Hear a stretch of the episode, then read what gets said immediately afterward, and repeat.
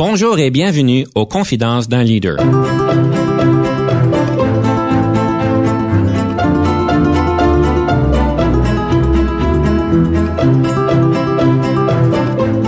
Ici Denis Lévesque, coach en leadership. Nous avons donc l'honneur et le privilège de recevoir en studio des leaders qui ont marqué leur communauté afin d'apprendre de leur expérience et de s'inspirer de leur sagesse.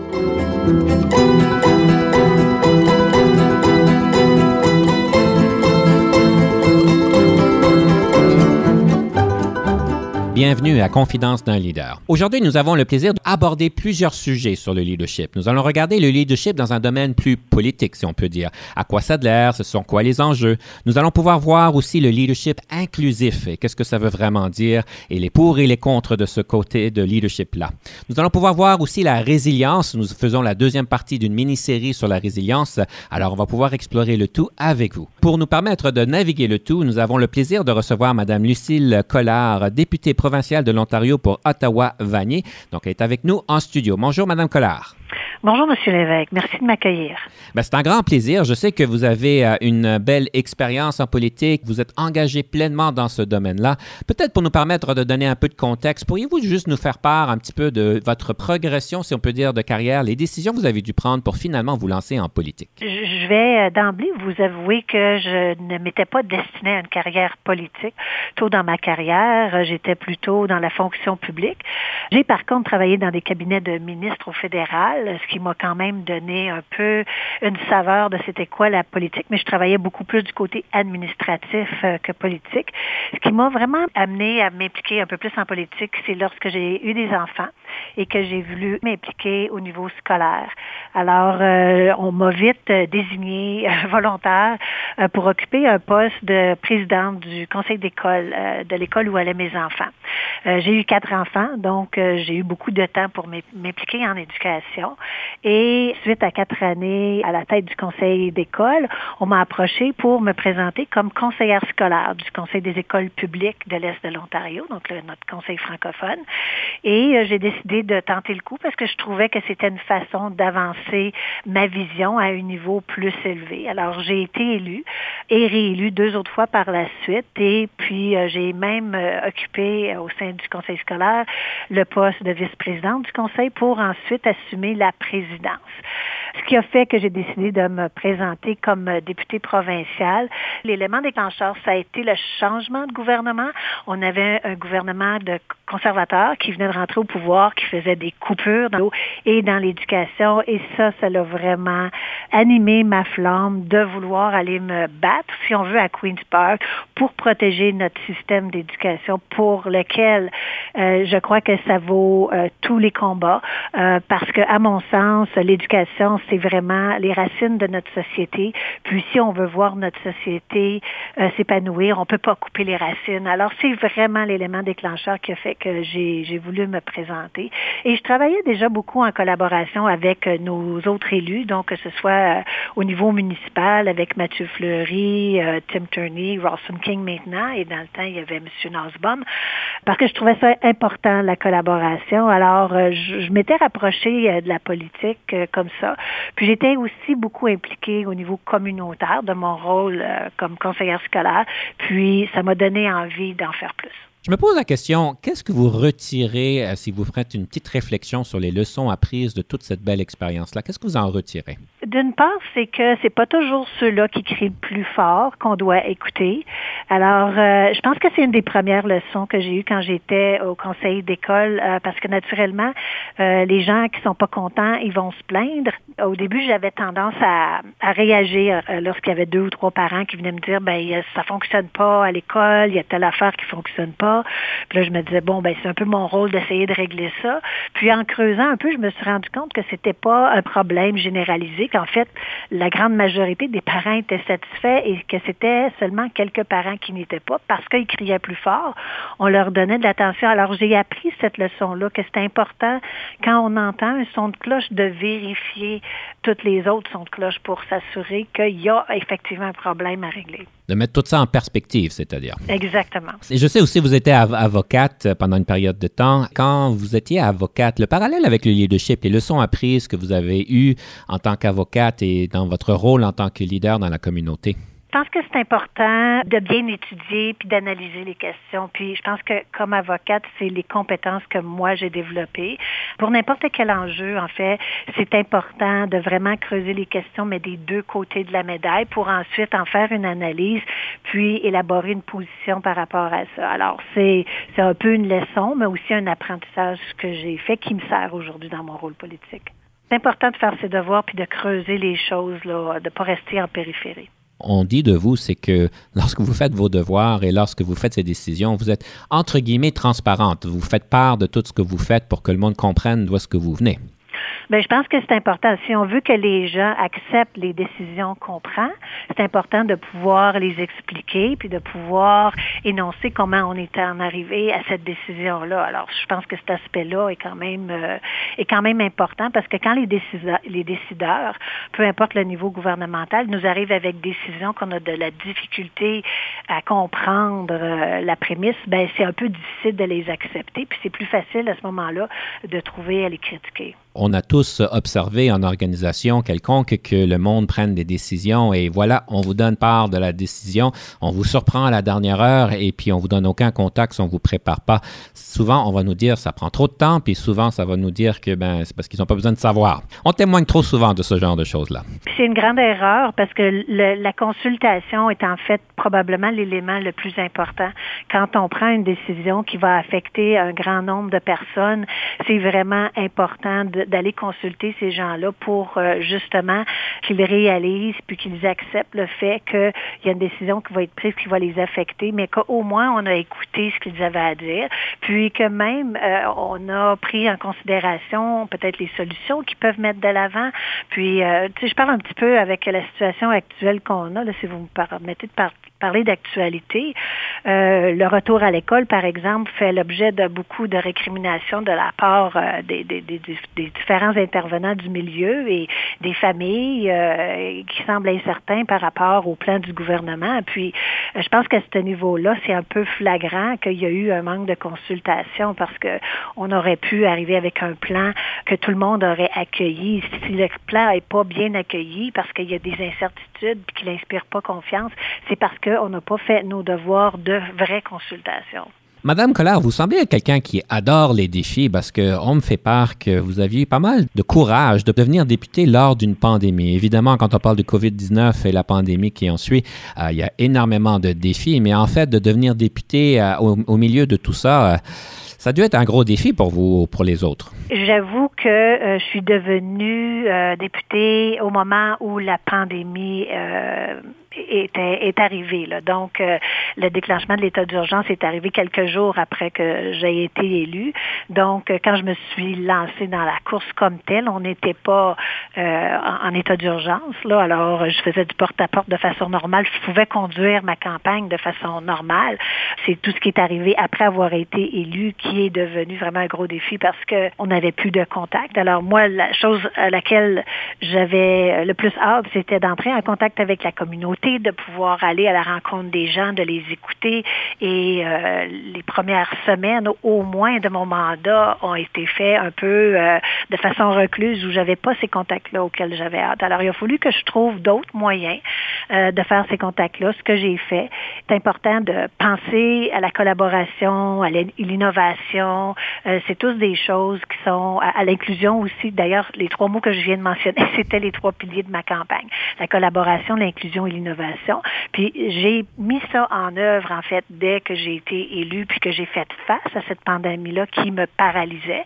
Alors, j'ai fait appel à mes, euh, mes collègues qui sont élus d'Ottawa-Vanier pour aller à la rencontre de la communauté malgré, malgré ça. Et c'est ce qu'on a fait. On a organisé euh, des genres de forums virtuels où on invitait la communauté à se joindre à nous pour une conversation, pour essayer de comprendre c'était quoi les défis auxquels faisaient face les citoyens, les entreprises également de notre communauté, pour ensuite pouvoir amener ça euh, chez nous, à, nos différents paliers gouvernementaux, pour informer les décisions du gouvernement. Madame Collard, je, vais mettre une pause sur ça. c'est très intéressant. Je vais y revenir, mais j'aimerais vous inviter de nous présenter la première pièce musicale que vous aimeriez à nous présenter. Et ensuite, on continuera la conversation après une pause. C'est une très belle chanson qui est quand même assez récente, une chanson de Marc Dupré qui s'appelle Pourquoi t'es resté. La raison pour laquelle je l'ai choisie, c'est parce que ça me fait toujours réagir quand je l'entends.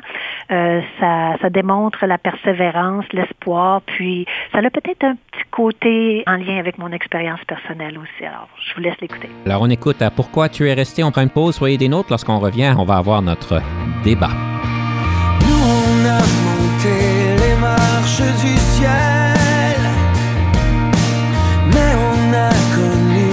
fire.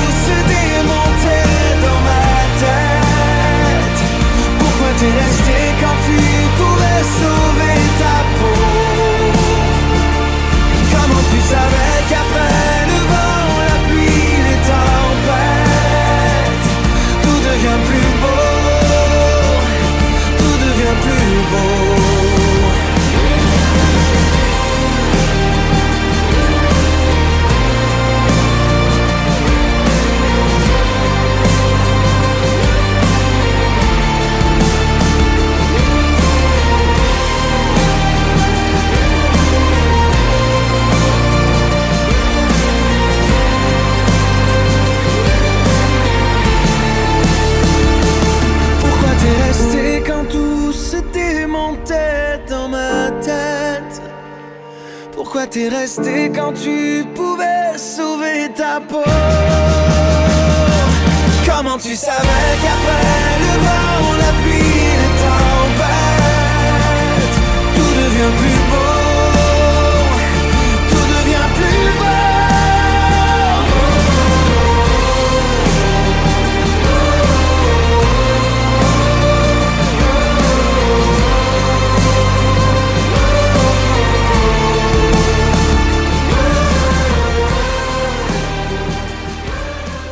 Denis Lévesque. Si vous cherchez l'excellence en leadership, nous sommes intéressés à vous parler. Venez nous visiter à solutionoptigestion.ca.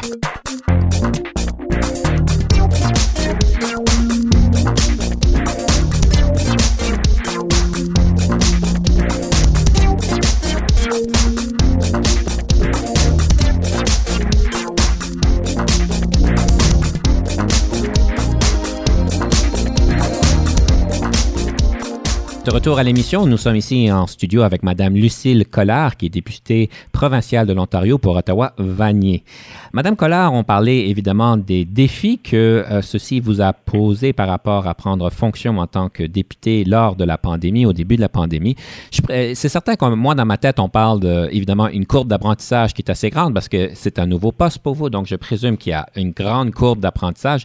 Et en plein milieu de tout ça, vous aviez aussi à apprendre comment faire face à une pandémie. Je pense qu'il n'y a personne d'autre qui a appris comment le faire avant, donc c'était une nouvelle leçon.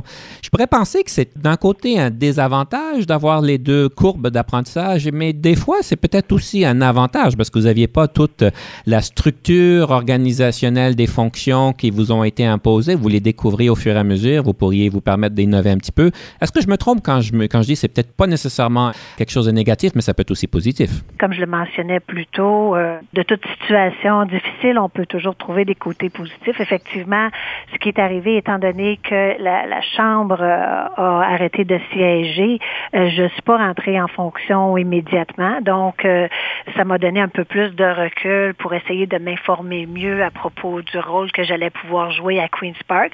J'étais peut-être un petit peu plus informée de ce que je devais faire ici dans la circonscription, malgré que je ne pouvais pas faire tout ça. Euh, mais pour ce qui concerne les enjeux à Queen's Park et la procédure, euh, qui a quand même un degré de complexité, ça m'a donné un petit peu plus de temps pour le découvrir, pour poser des questions. Puis, quand on a commencé à siéger, ben on a siégé de façon limitée, c'est-à-dire que euh, moi, au caucus libéral, on est huit membres et on ne pouvait siéger que trois à la fois de notre côté pour s'assurer qu'il y ait une certaine distanciation sociale. Ce qui a fait qu'à trois seulement dans la Chambre, lors de la période de questions ou lors des débats, ça m'a donné du temps d'antenne assez significatif, lequel que j'aurais peut-être pas eu si on avait été les huit en Chambre en même temps. Donc, il y avait une opportunité là aussi. Euh, d'un autre côté, euh, été un petit peu lancée dans le feu, là, alors qu'il il y avait un projet de loi qui était débattu en comité en troisième lecture et que moi, je n'avais pas pris connaissance de ce projet de loi-là, qui était quand même assez volumineux.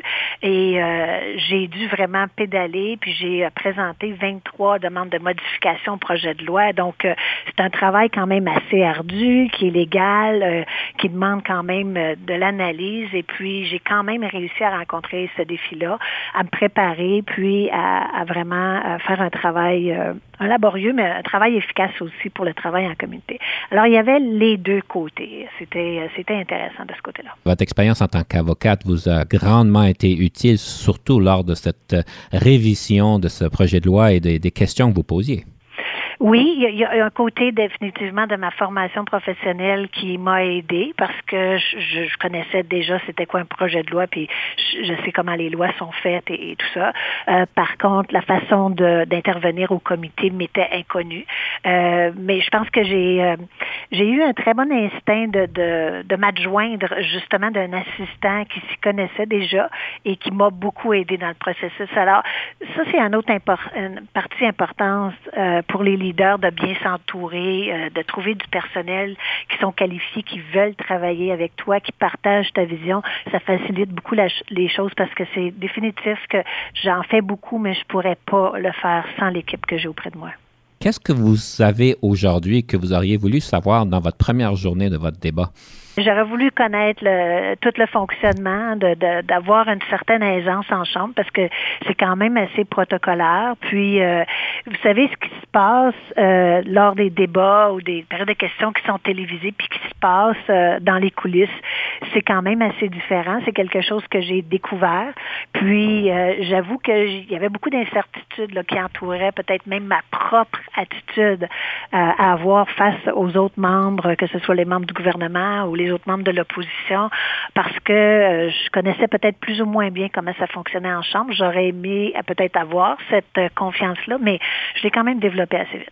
Madame Collard, il est temps pour notre fameux débat. Est-ce que vous êtes prête? Bien sûr, je vais y aller de façon aussi spontanée que possible.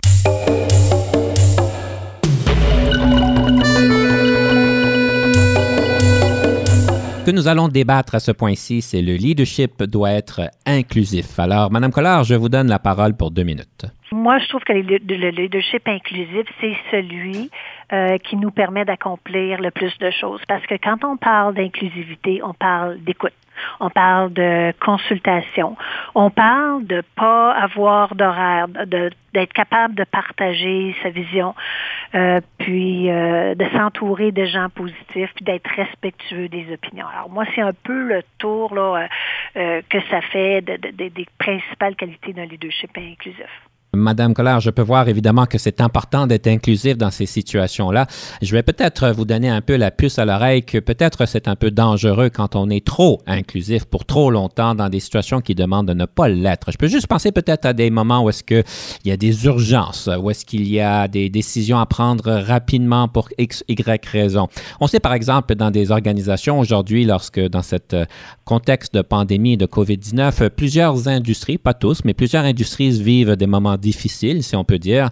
Et euh, il est peut-être important de prendre des décisions très rapides parce qu'évidemment, le compte de banque descend et il faut qu'on prenne euh, des mesures rapidement pour pouvoir euh, aller de l'avant et assurer une survie, si on peut dire. C'est peut-être une des situations où est-ce que être trop inclusif ne permet pas nécessairement d'avancer assez rapidement pour sauver le bateau lorsqu'il s'en va vers l'iceberg. Donc, je pense que c'est bon de pouvoir équilibrer le tout. oui, je suis d'accord, le leadership inclusif est très important. C'est certainement c'est dans les meilleures pratiques, mais de savoir savoir aussi les limites que ceci peut nous poser dans des contextes où est-ce qu'il serait peut-être important de considérer un différent style de leadership. Mm-hmm. Ben, ben, je suis pas, ah, je suis pas en désaccord avec vous. Puis en fait, le point que vous soulevez, euh, ça met en lumière le fait qu'un leadership ne devrait pas être euh, simplement d'un style. Je pense que c'est un, mélange de styles qui qui devrait s'imbriquer. Puis on est inclusif, euh, on favorise l'inclusivité le plus possible quand c'est possible. Mais quelquefois, comme vous le dites, c'est important de prendre des, des, des décisions sans avoir le temps justement de faire toutes les consultations qu'on voudrait. par contre, je pense qu'il doit toujours y avoir quand même un peu de temps pour euh, certaines consultations euh, décisives. Puis, euh, surtout d'être capable d'expliquer la décision par la suite, euh, parce que ça, c'est vraiment, euh, je pense, le, le, bas qui blesse euh, quand on n'est pas capable de le faire, puis c'est là où on fait l'objet de critiques. Tout à fait, puis je pense une des compétences qu'il faut considérer lorsqu'on est inclusif, il ne faut pas l'oublier, c'est de pouvoir accepter que des personnes ne seront pas nécessairement d'accord, et je sais qu'en leadership, on parle de pouvoir développer une certaine, on dit en anglais un thick skin, comme on dit, donc de mm-hmm. pouvoir accepter qu'il y a des critiques qui vont peut-être venir, surtout quand on a une position public comme la vôtre. Et c'est important de pouvoir s'apprêter à ce qui pourrait arriver, sachant qu'on ne peut pas plaire à tout le monde, malgré qu'on est aussi inclusif que possible. Donc, une compétence et une habileté personnelle à développer. Oui, vous avez raison, puis c'est très, très important de réaliser qu'on ne pourra jamais plaire à tout le monde. Puis peu importe, on peut être dans des situations où on pense qu'on prend vraiment la meilleure décision possible, puis que euh, notre intention, elle est noble et que c'est vraiment pour le bien de la communauté. Il va toujours y avoir des gens qui vont critiquer pour différentes raisons, mais cette critique-là, il faut l'accepter, mais il ne faut pas la prendre personnelle. La mettre en perspective. Madame Collard, je ne sais pas qui c'est qui a gagné le débat, c'était assez proche, mais euh, tout ça pour donner qu'il y a différentes euh, optiques à regarder. C'était bien plaisant. Madame Collard, à ce point-ci, j'aimerais vous inviter de nous présenter une deuxième pièce musicale. La deuxième pièce musicale que j'ai choisie, c'est une pièce qui est sentimentale, qui est vraiment pas nouvelle. Ça me rappelle euh, la France, donc mes origines. C'est aussi euh, une pièce d'un auteur qu'on écoutait beaucoup quand mes enfants étaient jeunes, puis dont ils savent les paroles par cœur encore aujourd'hui. Alors, c'est une chanson de Joe Dassin, Le pain au chocolat, puis les, les paroles sont vraiment, euh, sont vraiment cute, comme on dit en français. On va écouter Joe Dassin, le pain au chocolat. Dans certaines parties de la France, on dirait une chocolatine. Et on revient par la suite après une pause et on va pouvoir continuer sur la question euh, du leadership, évidemment, et de parler euh, d'un podcast pour parler d'un livre cette fois-ci. Tous les matins, il achetait son petit pain au chocolat. Aïe, aïe, aïe, la boulangère lui souriait, il ne la regardait pas. Aïe, aïe, aïe, aïe, aïe. Et pourtant, elle était belle, les clients ne voyaient qu'elle. Il faut dire qu'elle était vraiment très croustillante, autant que ses croissants. Et elle rêvait soir dans sa boutique à ce jeune homme distant. Il était mieux que voilà tout, mais elle ne le savait pas.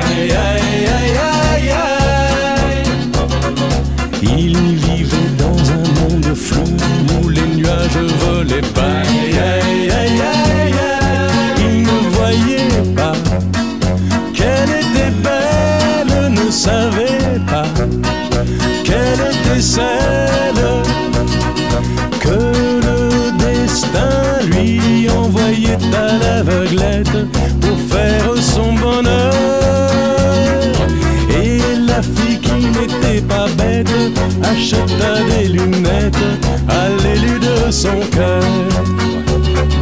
Dans l'odeur chaude des galettes,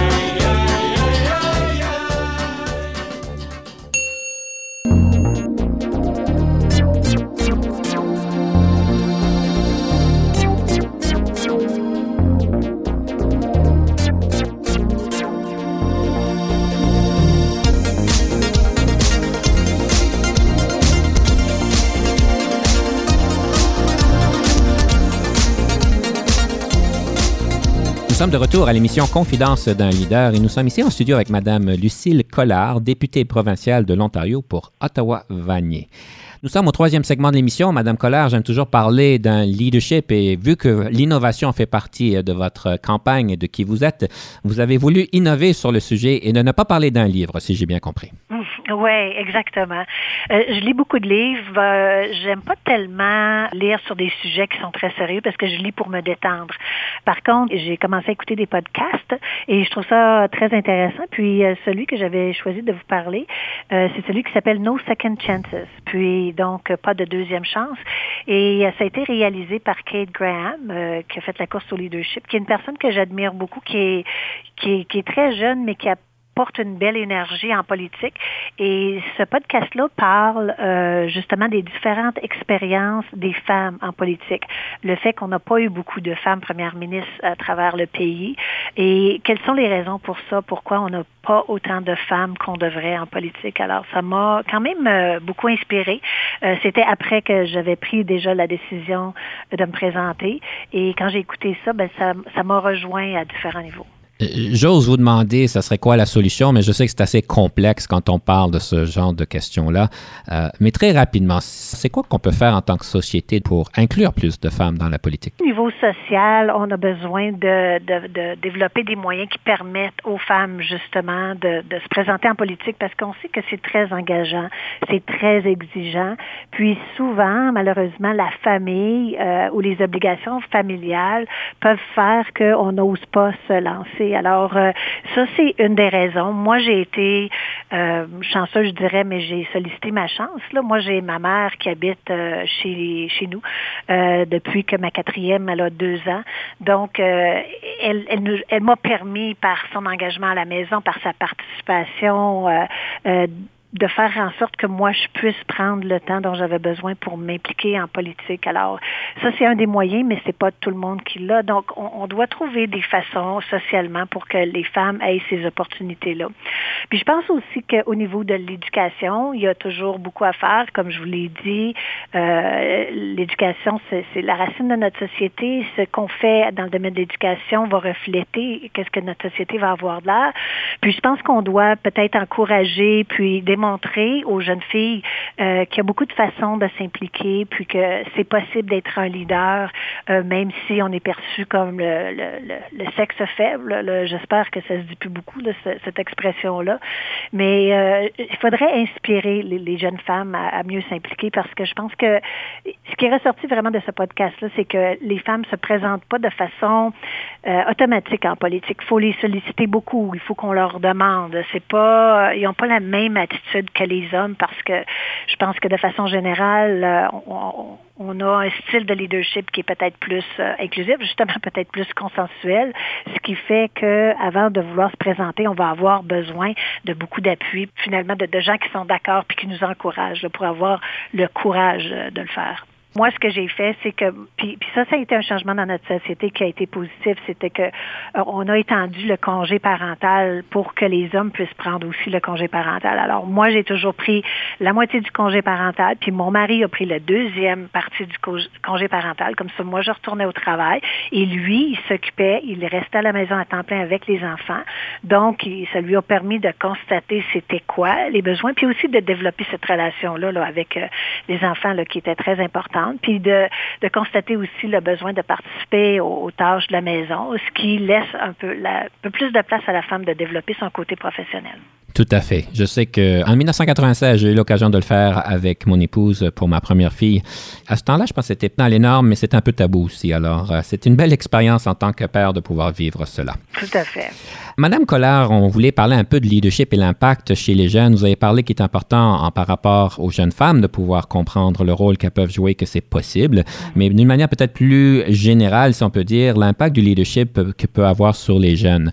Je pense que d'instiller le désir chez les jeunes euh, d'assumer des rôles de leadership, je pense que ça peut développer leur, confiance en eux.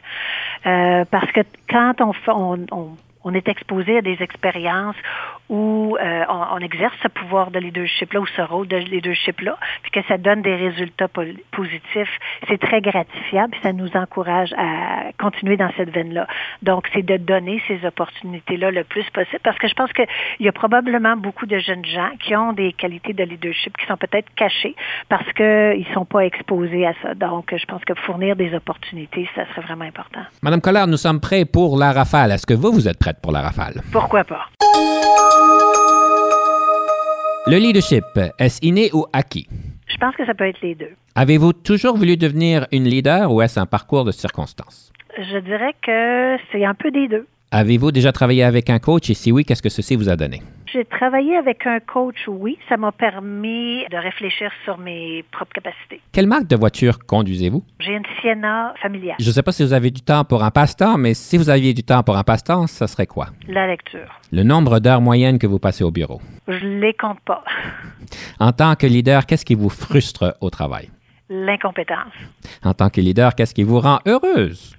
Bien, les résultats positifs suite à des efforts qu'on a mis. Qu'aimez-vous manger le plus et le plus souvent? Je dirais peut-être le fromage. À quel personnage ou personnalité vous associez-vous? Martin Matt, Mao Tse-tung, Céline Dion ou Claude Léveillé? Hmm, probablement aucun de ceux-là. Votre film préféré? J'en ai plusieurs. J'aime euh, Luc Besson, entre autres, mais euh, c'est pas exclusif. Votre meilleur moment en leadership? Lorsque j'ai été à la tête d'une retraite des conseillers scolaires qui m'ont dit à la fin que c'était la meilleure retraite qu'ils avaient jamais eue, qu'ils se sont sentis inclus, puis euh, qu'ils se sont sentis libres de s'exprimer, ça m'a beaucoup fait plaisir. Votre meilleure question d'embauche que vous posez aux candidats? Qu'est-ce qui te passionne? Votre meilleur conseil en gestion de carrière? Se questionner sur ses forces et ses faiblesses, puis aller chercher l'expertise qu'on a besoin. C'est quoi vos forces? Moi, ma force, je dirais que j'ai beaucoup de détermination, euh, que je suis très organisée, puis que j'aime sortir des sentiers battus et que je suis à l'écoute. Et évidemment, je dois vous poser quelles sont vos faiblesses. Je dirais que j'ai un petit peu d'impatience. Alors, je suis impatiente avec les gens qui sont incompétents. Puis, des fois, j'ai tendance à agir trop vite euh, parce que je veux obtenir des résultats rapidement. Votre application favorite sur votre téléphone intelligent? Je sais pas, j'en ai plusieurs, mais j'en utilise pas beaucoup. Le yoga au travail, est-ce approprié? Absolument. Le leadership au féminin, est-ce que cela existe vraiment? Absolument. Votre moment le plus difficile en leadership? Faire face à la controverse, euh, puis euh, au jugement des autres. Parfait, Madame Collard. À ce point-ci, nous allons prendre une pause. On vous revient tout de suite avec le deux minutes du coach.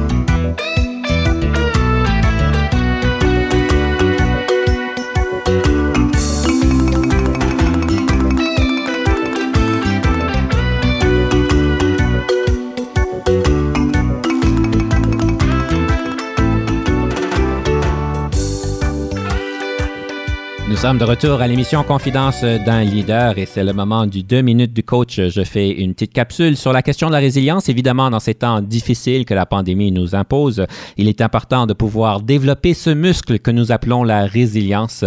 Alors, la dernière fois, j'ai parlé un petit peu du modèle à haut niveau et l'importance de pouvoir comprendre que le plus qu'on le pratique, la résilience, le plus qu'on devient fort en résilient. Et je vous propose aujourd'hui d'aller un petit peu plus loin sur le premier concept en résilience.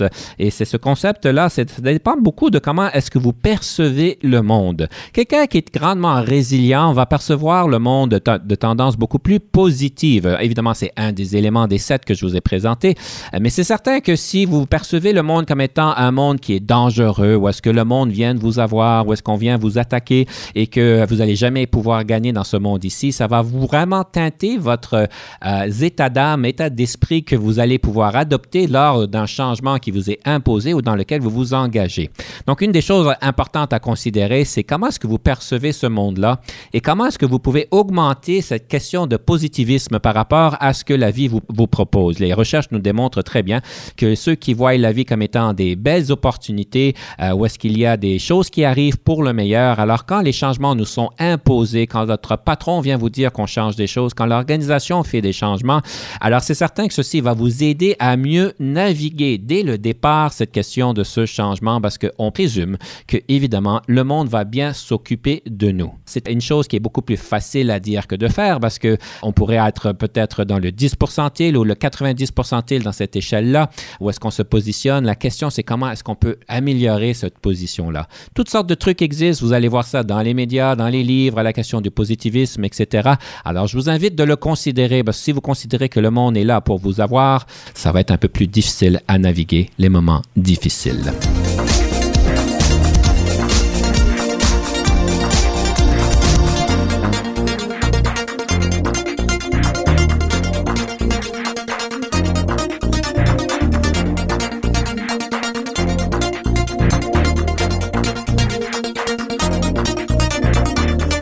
Madame Collard, j'ai parlé un peu de la première étape par rapport à, au modèle de résilience que je propose euh, ou que je vous présente. C'est quoi votre réaction? En fait, euh, j'ai beaucoup aimé ce que vous avez dit parce que c'est certain que si on se lève le matin avec euh, l'impression que le monde est là pour nous avoir, qu'on peut pas avoir une bonne journée. Je pense que l'importance de toujours être à l'affût des opportunités malgré tout ce qui se passe, c'est absolument important. Puis de rester positif parce que on en a parlé à quelques reprises durant l'entrevue, euh, malgré toutes les épreuves, euh, les situations difficiles qui peuvent survenir, il y a toujours des éléments positifs à retirer. Puis c'est important de les reconnaître, ça, pour pouvoir continuer d'avancer euh, positivement puis heureux dans le monde. Bon, ben parfait. Madame Collard, je suis juste curieux. Vous êtes quelqu'un qui, évidemment, a le goût pour la vie, d'après ce que je vois. Vous avez beaucoup d'enthousiasme. Euh, vous en prenez beaucoup sur vos épaules. Comment est-ce que vous pouvez garder cet équilibre entre le travail et la maison? Je sais que c'est un domaine et, une question que bien des leaders se posent. Premièrement, je, vais vous dire que j'ai la chance inouïe à, 55 ans de finalement avoir un emploi que je considère pas comme un emploi, qui ça me fait plaisir à tous les matins de me lever puis de venir faire ce que j'ai euh, toute la journée. Alors, pour moi, c'est pas quelque chose dont j'ai besoin de me couper. Euh, malgré que oui, c'est important aussi de prendre du temps pour euh, nous-mêmes à l'occasion pour déconnecter, comme on dit. Alors, il y a différents trucs. Puis, je pense que c'est c'est de s'assurer qu'on fait ce qu'on aime, qu'on se réserve du temps pour ça. Puis que, justement, quand je parle de déconnecter, je parle pas juste au sens figuré, c'est qu'à un moment donné, le téléphone, l'ordinateur, on peut le mettre de côté, puis vraiment faire quelque chose qui nous fait plaisir. Une des choses qu'on vous reconnaît, c'est que vous êtes quelqu'un qui euh, donne la voix à tout le monde, que vous assurez que tout le monde a sa propre voix. Je sais que c'est plus facile à dire que faire parce que des fois, on invite des personnes dans nos équipes, dans les organisations de prendre la place et certaines personnes sont même, euh, avec après invitation, sont un peu gênées de le faire. Comment est-ce que vous faites pour vous, vous, assurer que tout le monde est confortable à dire leur vérité? C'est de créer un climat où on explique clairement qu'il n'y a pas de jugement sur qu'est-ce qui va être énoncé. Donc, de reconnaître que chacun peut avoir sa propre opinion, puis qu'on respecte ça. Alors, euh, je pense qu'on peut apprendre beaucoup aussi des autres, euh, en, surtout lorsque euh, on pense pas de la même façon, parce que quand on, parle avec des gens qui pensent de la même façon que nous, ben il n'y a pas vraiment de débat ou de vraie réflexion quand on parle avec des gens qui ont de différentes opinions. C'est là où est-ce qu'on peut apprendre des choses. Alors, le respect là-dedans, puis communiquer ce respect-là, je pense que c'est super important. Une chose intéressante qu'on m'a dit, c'est compare votre leadership au leadership de M. Jack Layton. Et je me pose la question, c'est quoi les similarités? Est-ce que ça vous surprend? Ben, je dois dire que ça me flatte un peu quand même comme comparaison. On sait que M. Layton a été quand même une grande personnalité. Là, malheureusement, il est parti beaucoup trop vite. Euh, mais je pense que je suis comparée à lui, peut-être pas pour sa philosophie politique, mais peut-être plus pour euh, ses qualités de, personne. Alors, euh, euh je trouve pas que c'est euh, une mauvaise comparaison. En fait, je l'apprécie. Une des choses aussi qu'on reconnaît de vous, c'est la grande réalisation qui fait face avec le Centre Jules Léger. On vous attribue beaucoup de la réussite et de la transformation qui a eu lieu. Comment est-ce que vous avez pu naviguer le tout pour pouvoir arriver à tout ça?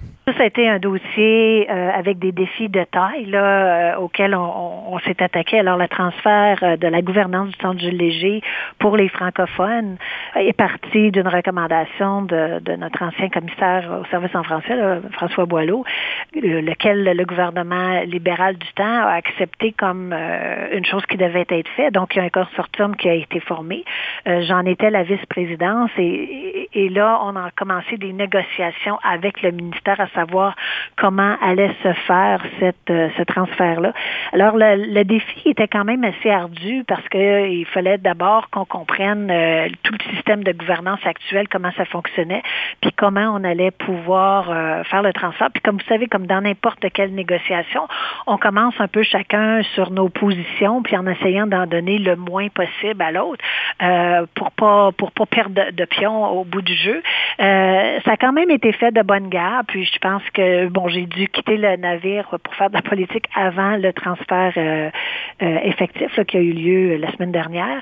Mais euh, je pense que ça a été vraiment une, expérience enrichissante de pouvoir participer de façon très active, de se préparer, parce qu'il y a beaucoup de temps qui a été impliqué pour se préparer à ces négociations-là, parce que encore une fois, bon, c'est peut-être mon bagage d'avocate, là, de juridique qui m'a aidé, mais on se prépare à ces rencontres-là qui duraient des journées de temps pour essayer de bien débattre chacun des points, puis que finalement d'obtenir ce qu'on avait besoin pour, euh, pour effectuer le transfert.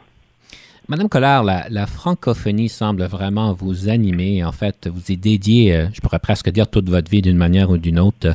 Ça vient d'où cette passion-là? Ben, ça, ça vient du fait, euh, j'imagine, je suis déménagée à Ottawa quand j'avais 19 ans. Puis j'ai toujours été francophone. Je suis née d'une mère française de France, euh, d'un père euh, qui venait des cantons de l'Est.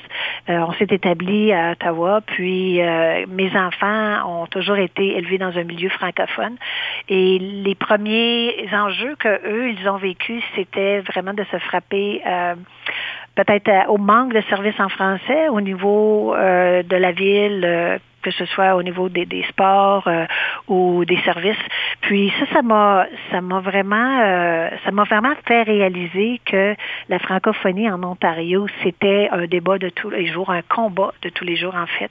Euh, puis j'ai voulu défendre ça pour le futur de mes enfants puis de tous ceux qui veulent continuer à vivre en Ontario euh, pleinement dans leur culture francophone. Alors je trouve ça très important. D'ailleurs, je m'exprime beaucoup mieux en français qu'en anglais, là, même si je me considère parfaitement bilingue. Et j'apprécie toujours les opportunités de pouvoir m'exprimer en français, comme c'est le cas de, de plusieurs gens. Euh, puis d'ailleurs, ma mère, qui, qui est française de France, là, euh, elle n'a pas un anglais très élaboré, puis pour elle aussi, c'est important. Alors, c'est un peu un combat que je mène pour moi, mais pour les autres aussi, parce que je trouve ça important, parce que la culture francophone, c'est tellement beau, puis euh, j'aimerais le faire partager à plus de gens. Puis on, a ça au moins euh, les francophones euh, comme point commun. On est très résilients. Alors euh, on prend les, les défis comme des opportunités euh, de faire avancer notre cause. Et puis on a démontré à plusieurs reprises qu'on se laisserait pas marcher sur les pieds.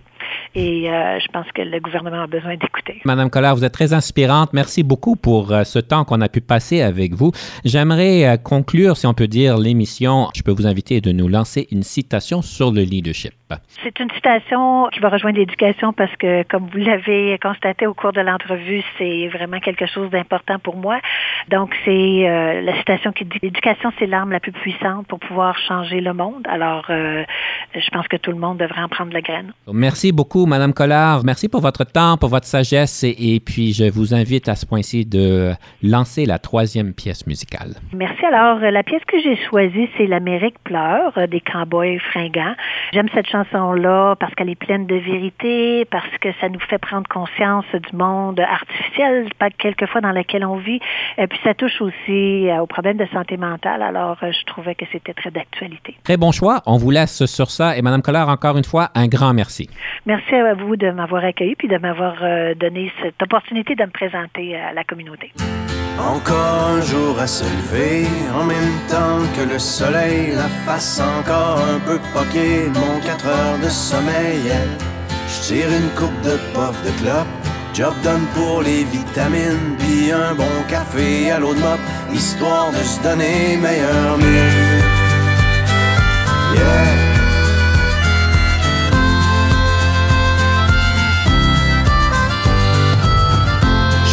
Florida Turnpike Demain soir je mon mani Non Trucker c'est pas vraiment une Klondike Mais tu vois du pays.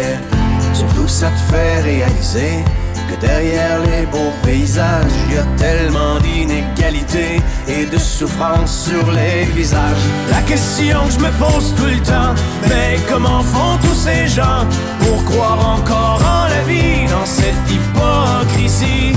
C'est si triste que des fois, quand je rentre à la maison, puis que je parque mon vieux camion, je vois toute l'Amérique qui pleure dans mon rétroviseur.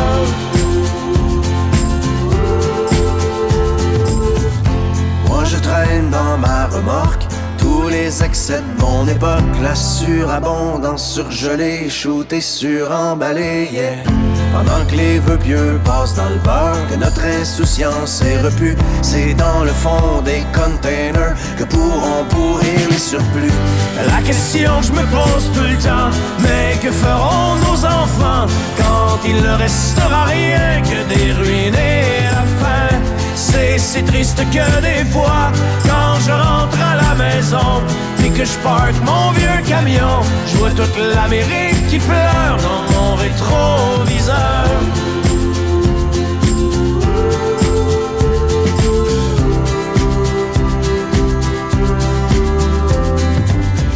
Sur l'Interstate 95, partent en fumée tous les rêves. Un char en feu dans une bretelle, un accident mortel, yeah. Et au milieu de ce bouchon, Pas de respect pour la mort, chacun son tour joue du klaxon, tellement pressé d'aller nulle part. La question que je me pose tout le temps, mais où s'en vont tous ces gens? Il y a tellement de chars partout, le monde est rendu fou. C'est si triste que des fois, quand je rentre à la maison et que je parque mon vieux camion, je vois toute l'Amérique qui pleure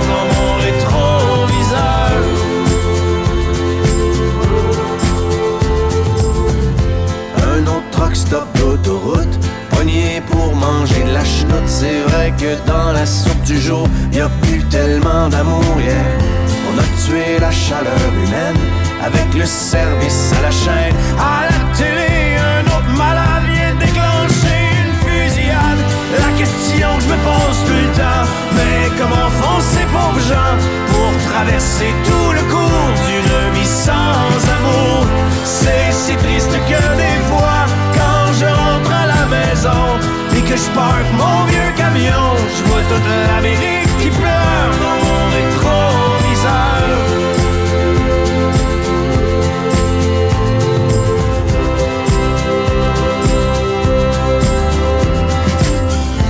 Ouais, n'empêche que moi aussi, quand je roule tout seul dans la nuit, je me demande des fois ce que je fous ici, pris dans l'arrière-pays. yeah. Je pense à tout ce que j'ai manqué avec Mimi puis les deux filles et j'ai ce sentiment fucké d'être étranger dans ma famille. La question que je me pose tout le temps, pourquoi travailler autant, éloigné de ceux que j'aime, tout ça pour jouer la game. C'est si triste que des fois, quand je suis loin de la maison, assis dans mon vieux camion,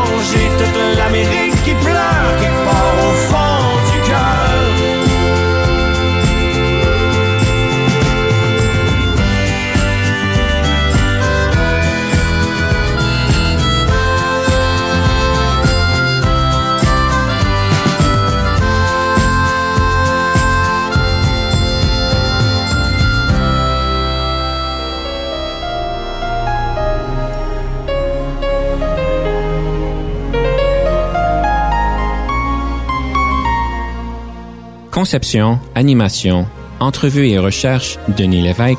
Montage et réalisation, Jean-Paul Moreau. Confidence d'un leader est une production et une présentation d'Unique FM 94,5.